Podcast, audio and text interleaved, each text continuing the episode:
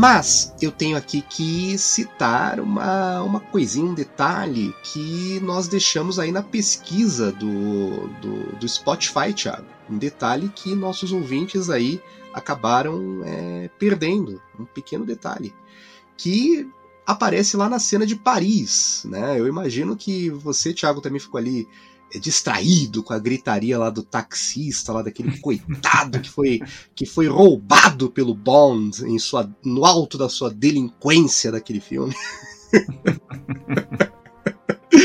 Mas, brevemente, brevemente, brevemente, se você congelar numa, numa, num determinado frame lá da, da, da cena da, da perseguição de Paris, é possível ver o Citroën de Chevaux, lá de Somente para Seus Olhos, estacionado em Paris.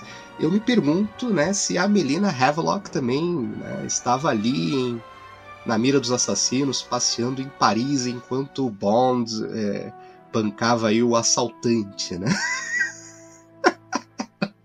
Pega mal pro Bond, né? Tipo, a ex dele vendo ele roubar um carro, isso pega mal. Pega mal.